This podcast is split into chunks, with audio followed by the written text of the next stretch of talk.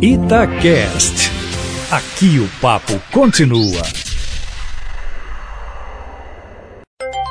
Abrindo o jogo com Edilene Lopes. Entrevistas marcantes e informativas.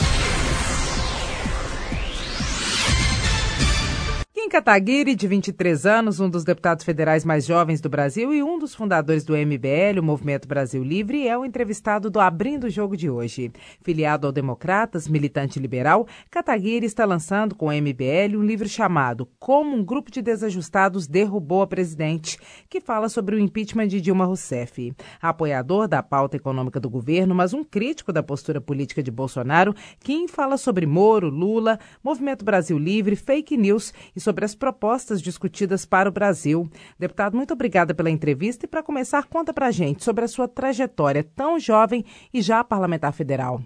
Não, foi muito por acaso. Em casa, meus pais nunca falavam sobre política, é, nunca tive nenhum parente político nem nada do tipo. Aliás, era a típica família brasileira normal que se esquecem quem votou nas últimas eleições. Né? Nunca debate político nunca tomou muito minha casa. É, comecei a me interessar por causa de um debate em aulas de história no, no ensino médio. Né? Eu, com 14 anos eu saí de casa para fazer o colégio técnico da, da Unicamp, lá no interior de São Paulo, para estudar programação. E com 17 anos, no último ano, o professor começou um debate sobre o Bolsa Família e eu me interessei sobre o assunto e acabei é, me aprofundando mais sobre o tema e fazendo um vídeo sobre isso para o meu professor, para meus amigos o âmbito ali do debate na, na classe, mas o vídeo estava público no YouTube e acabou se espalhando, né? As pessoas começaram a pedir para eu falar sobre outros assuntos e eu não sabia falar sobre nada, só que comecei a, a me interessar e estudar outros temas e falar sobre outros temas e nisso aí foi o pontapé inicial, né? É, a minha ascendência é japonesa, né? Por parte de pai, é, meus avós, né? Que vieram do Japão, minha mãe ela é paraense de Santa Isabel do Pará e Hoje minha família, eu fui criado em Indaiatuba, no interior de São Paulo. Minha família mora lá ainda até hoje. E acho que é isso. Hoje, esse momento político e o momento do MBL, qual que você acredita que sejam os rumos desse movimento? Vocês têm pretensão de criar algum partido? Vocês vão mudar estratégias em relação ao que foi feito até então? E qual foi a contribuição em relação às mudanças que ocorreram no país que vocês acreditam que o movimento tenha dado?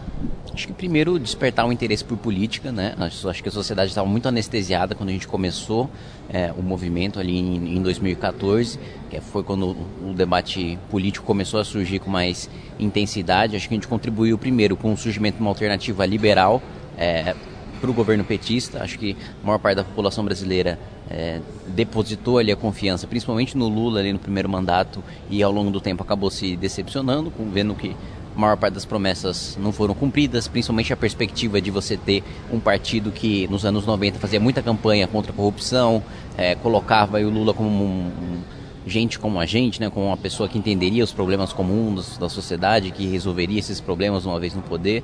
E acho que acabaram se decepcionando e buscaram uma alternativa a isso. E eu acho que o MBL ajudou a consolidar o liberalismo como uma dessas alternativas, né, dentro do que hoje a gente chama de direita.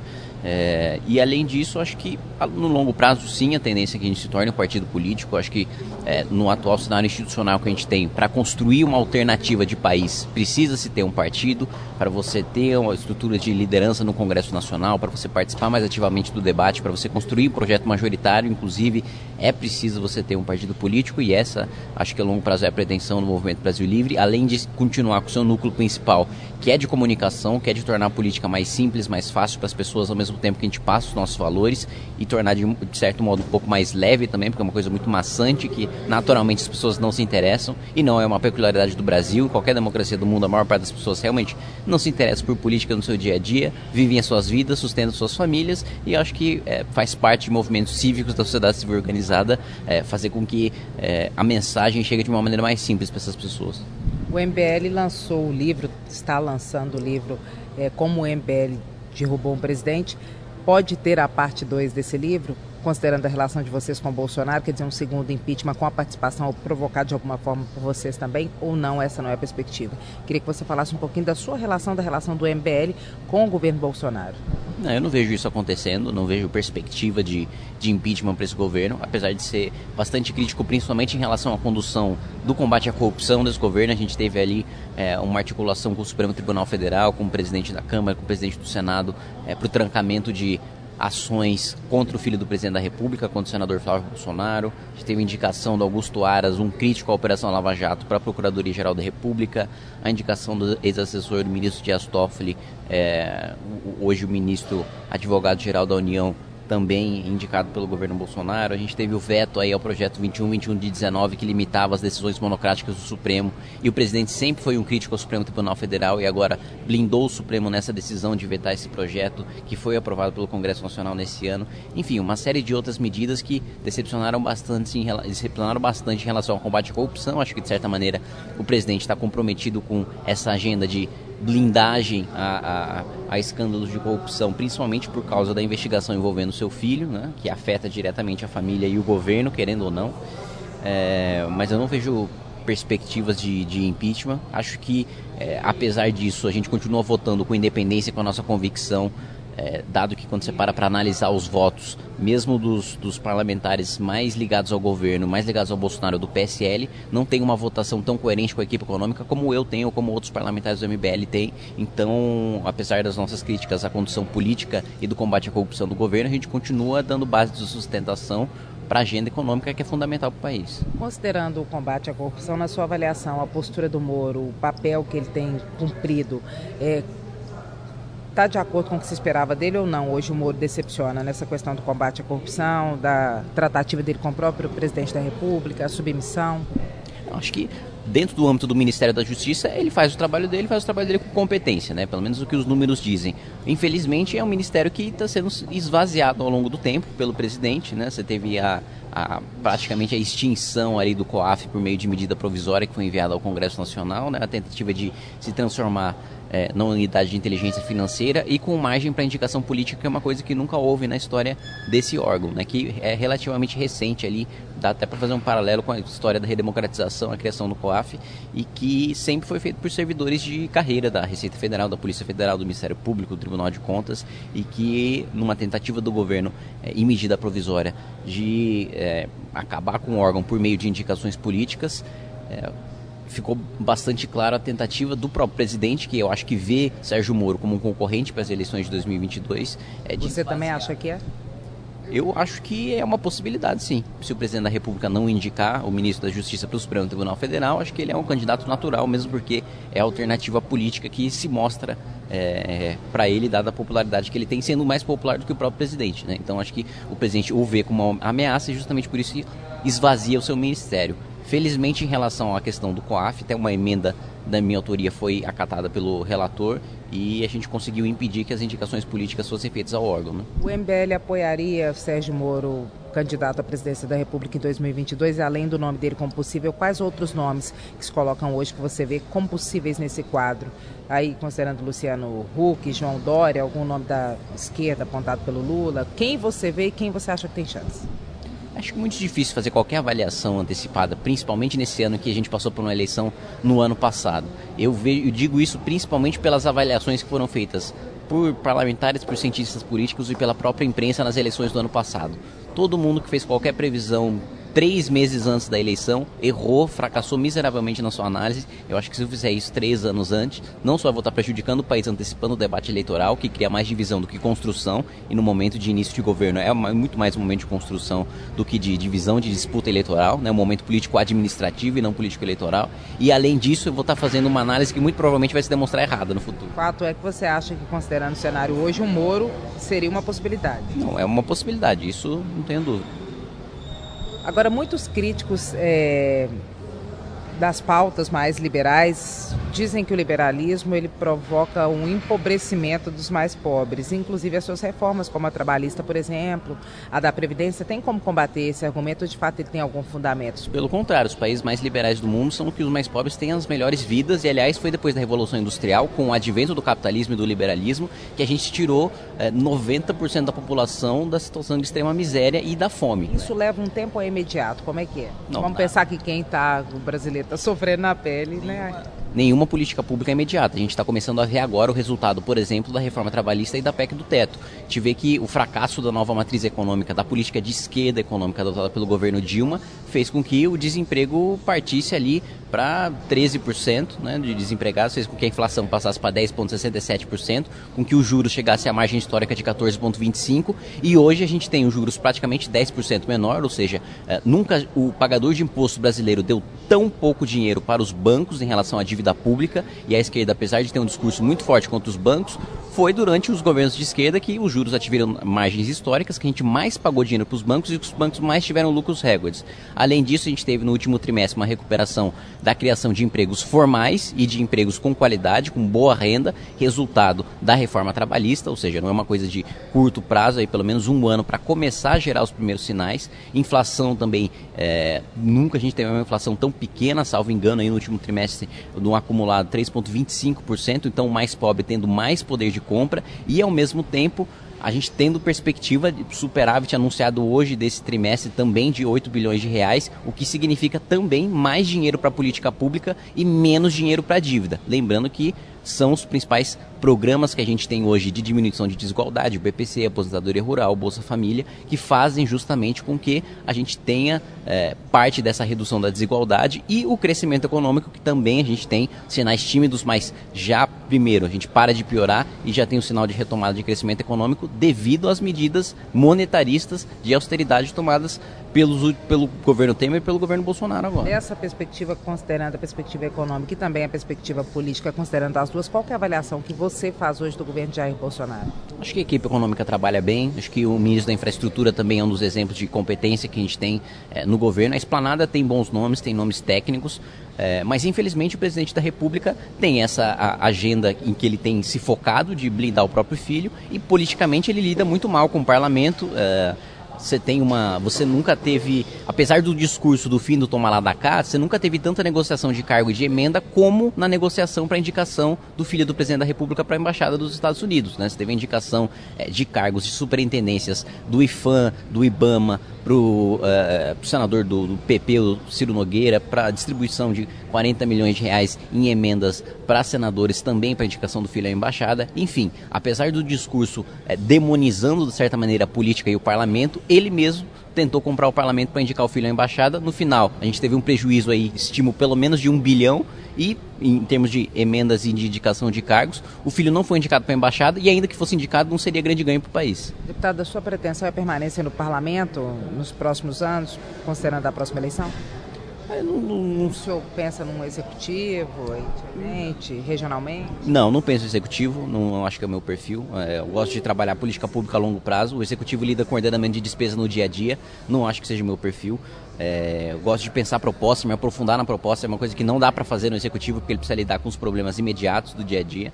E ao mesmo tempo, não sei se a longo prazo também permaneço na, na, na carreira política, acho que é cedo para pensar nisso. A única certeza que eu tenho é que vou me formar no direito, vou fazer mestrado em direito constitucional, vou fazer doutorado em direito constitucional, vou fazer pós-doutorado em direito constitucional e vou ser professor de direito constitucional. Isso eu tenho certeza.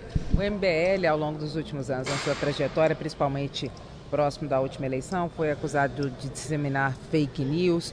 Como é que é essa história hoje? Hoje foi passada a limpo ou não? O senhor tem algum temor em relação à CPI da fake news? Não, não tenho temor nenhum. É, tanto que a gente nem é objeto da investigação e nem do requerimento, porque a tentativa, aliás, ficou famoso o caso é, do ministro, ou então presidente do Tribunal Superior Eleitoral, o ministro Luiz Fux, que abriu uma investigação contra a MBL por supostamente, né, segundo um estudo da USP, a gente ser o maior disseminador de fake news da internet. Né? Nós fomos atrás desse estudo e a gente descobriu que o estudo não existe. Né? Inclusive o pesquisador Pablo Hortelado da USP né, publicou um artigo na Folha de São Paulo dizendo, olha, eu sou de esquerda, tenho muitas críticas a fazer ao Movimento Brasil Livre, mas eu como pesquisador da USP digo que esse estudo não existe. Essa não é um dos motivos para criticar o MBL. Ou seja, o presidente do Tribunal Superior Eleitoral abriu uma investigação contra fake news com base numa fake news e o MBL mais uma vez se demonstrou comprometido com a sua credibilidade enquanto movimento institucional já divulgamos notícias é, falsas sem querer, já divulgamos, já nos desculpamos e já é, é, publicamos erratas em relação a isso. Acho que isso é natural para qualquer veículo de comunicação, mas a gente não tem nenhum compromisso com o erro. Essa proposta de um Estado mais enxuto da redução dos gastos, o senhor consegue fazer isso no gabinete do senhor? Quantas pessoas são lotadas no gabinete? Quanto é que o senhor gasta em relação aos colegas do senhor? Consigo, sou um dos, segundo o Estadão, sou um dos sete deputados que, é, únicos deputados aí que economiza é, mais de 50% da verba de gabinete. Dá para fazer, você não precisa da quantidade de 25 assessores. Acho que na maior parte dos, dos casos, é, infelizmente, os parlamentares acabam indicando mais cabos eleitorais do que efetivamente assessores para o processo legislativo. Senhor tem quantos?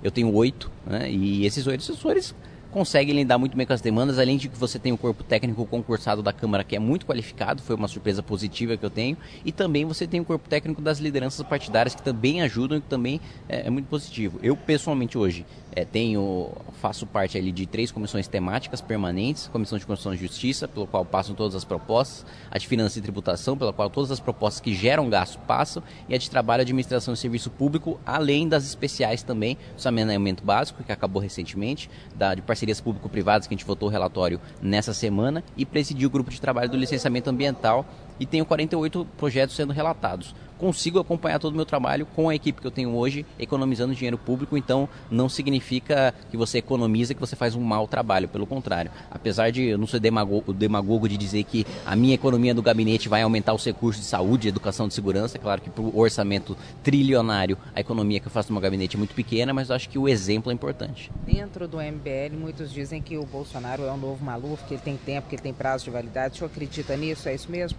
É, eu não acho que vá durar, acho que ele se elegeu num momento é, de turbulência política em que você não tinha alternativas, se elegeu muito mais com os votos daqueles que não queriam o Partido dos Trabalhadores do que aqueles que acreditavam no projeto dele. É o caso do Movimento Brasil Livre, que declarou no segundo turno voto útil a Jair Bolsonaro, justamente é, rechaçando o projeto do PT é, muito mais do que apoiando o projeto do, do, do, atual presidente. Acho que tem prazo de validade sim, não, não acredito que seja um, um fenômeno perene, não. Você acha que dura mais do que esse mandato? Pode ser que dure, né? Essa é uma, como eu disse, uma avaliação precoce fazer para as próximas eleições. Mas ainda que dure para o próximo mandato, não acredito que vai ser uma, uma força política institucionalizada que dure, né? Ele já está indo aí para o seu nono partido e com perspectivas de já ir para o décimo, já com divisões nesse, nesse novo nono que ainda nem surgiu. Ou seja, no executivo pode durar ou ter menos força durante o tempo durado que o ex-presidente Lula, por exemplo. Sim, sem dúvida. Agora, voltando aqui para Minas Gerais, teve um caso recente aqui, do, um dos porta-vozes do MBL foi apontado como suspeito de, suspeito de ter cometido racismo, já negou.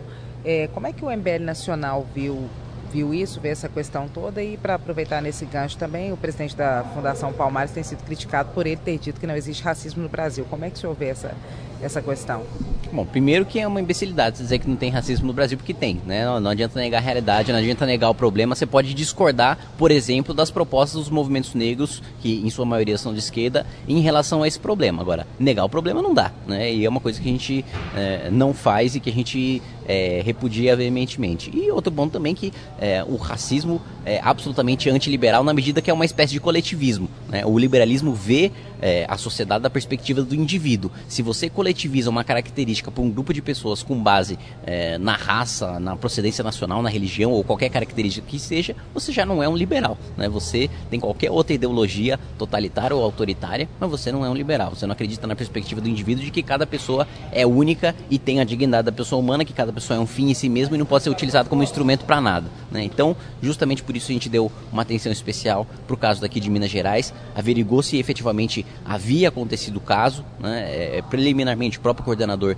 se afastou, mas felizmente, né, com os vídeos gravados de todo o caso e a incongruência do depoimento é, dado pelos acusadores em relação ao vídeo que foi apresentado, a gente constatou que não teve o caso de racismo. Né? Em relação às declarações do presidente da Fundação Palmares que tanto repercutiram, qual é a avaliação do senhor? A minha avaliação é que foi indicado uma pessoa que não tem a menor noção do que está fazendo no cargo. Talvez propositalmente ou não? Talvez propositalmente. Acho que o presidente da República não tem muitas preocupações em combate ao racismo. Em relação ao governo de Minas, que é o único governador do Partido Novo do Brasil e é o primeiro também, o senhor tem acompanhado? Qual é a avaliação que o senhor tem feito? Não tenho, não saberia avaliar. Qual que o senhor acredita que seja o principal desafio da Câmara dos Deputados no ano de 2020? No ano de 2020, bom, eu acho que o desafio da Câmara dos Deputados de toda a legislatura em ano par, trabalhar né? Que é justamente a principal crítica que a sociedade faz à Câmara dos Deputados é a falta de funcionamento em ano eleitoral. Nós temos parlamentares muito focados nas eleições. Acho que isso é extremamente prejudicial para o país. Você, primeiro, que você tem uma antecipação do debate do segundo semestre para o primeiro.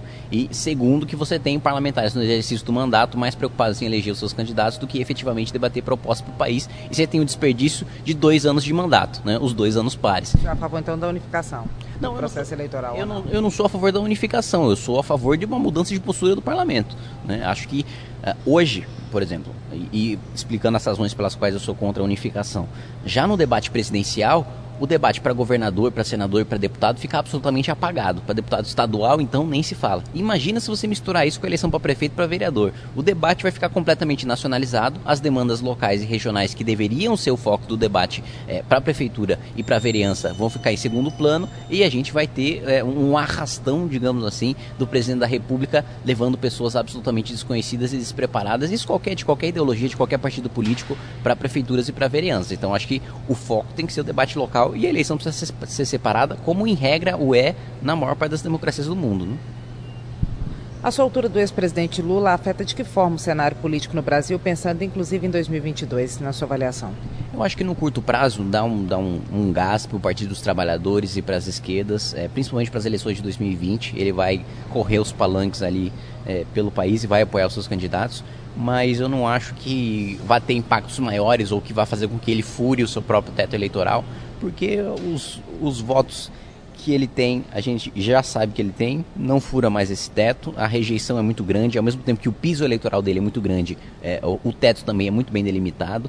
Então, ao mesmo tempo, o Partido dos Trabalhadores perde a narrativa da perseguição política, né, mesmo porque ele não saiu da cadeia por ter sido inocentado, ele saiu por causa de uma mudança de jurisprudência do Supremo Tribunal Federal, o que ainda dá mais argumento para quem, é, como eu, é crítico ao presidente, porque foi mais fácil mudar a jurisprudência do Supremo do que provar a inocência dele. É, e além disso, você também tem o, o, fato de que acaba aquele mito do, do, do, do do estado de exceção, do golpe, da, da, da completa supressão do, do, de qualquer direito e perseguição aos membros do Partido dos Trabalhadores. Então, é, eu não acho que para 2022 vai ter esse vai ter um impacto ele solto, se ainda estiver solto, né? Porque a questão do, do, triplex pode transitar em julgado no Supremo e a Câmara pode, o Congresso pode aprovar a mudança da, da natureza da, do recurso especial e do recurso extraordinário. Então, ele pode voltar para a cadeia tanto pelo caso é, do, perdão, pelo caso do triplex não pode voltar porque ele já cumpriu um sexto da pena, já está no semiaberto. Mas ele pode voltar pelo caso do, do sítio em Atibaia, se houver ou trânsito julgado no Supremo ou a mudança de entendimento pelo Congresso Nacional. Então eu não acho que vá ter grandes diferenças em relação à eleição de 2018 com ele solto, não. Kim, se você pudesse definir hoje o Brasil, o momento atual, em uma frase, em qual você definiria? É sempre difícil definir numa frase só, porque você superficializa e você acaba sendo é, mal interpretado. Porque, Pode ser mais de uma. Porque a síntese geralmente é, é, ela, ela deixa de lado o que é essencial. Mas acho que definiria, primeiro, politicamente existe um caos e uma polarização superficial muito grande. Você tem é, quadros radicais é, na esquerda e na direita que só estão preocupados em um atacar o outro e, e não fazer construção nenhuma ao mesmo tempo você tem certa organização é, por parte de um núcleo da Câmara dos Deputados e do Senado e mesmo da esplanada dos ministérios que está preocupado em agenda em longo prazo. Então, apesar da turbulência política, a gente teve a aprovação da reforma previdenciária, a gente está tendo a discussão sobre licenciamento ambiental, sobre parceria público-privada, sobre marco legal do licenciamento, é, sobre marco legal do, do saneamento básico. Então, é um momento de certo avanço na agenda econômica estruturante para o país, principalmente no setor da infraestrutura, em meio a um caos político. Se você pudesse ser outra pessoa, quem você seria? Ninguém, né? Cada um sabe a dor e a delícia de ser o que é. Quem, se você pudesse hoje dar um conselho sábio aos eleitores brasileiros todos, você teria algum ou você acha que esse processo também é um processo individual? Eu não tenho idade para dar conselho sábio. Mas tem idade para ser deputado federal? Tenho. Mas para ser deputado federal você não precisa ser sábio. Se precisasse, o parlamento seria outro. Kim, muito obrigada pela entrevista, viu? Eu que agradeço. Nosso agradecimento também aos ouvintes do Abrindo Jogo. Quem quiser mandar observações, críticas e sugestões, estamos atentos nas redes sociais da rádio, no meu Instagram, Edilene Lopes, e também pelo e-mail edilenelopes.itatiaia.com.br. Nosso objetivo é sempre trazer informações em primeira mão. Até a próxima!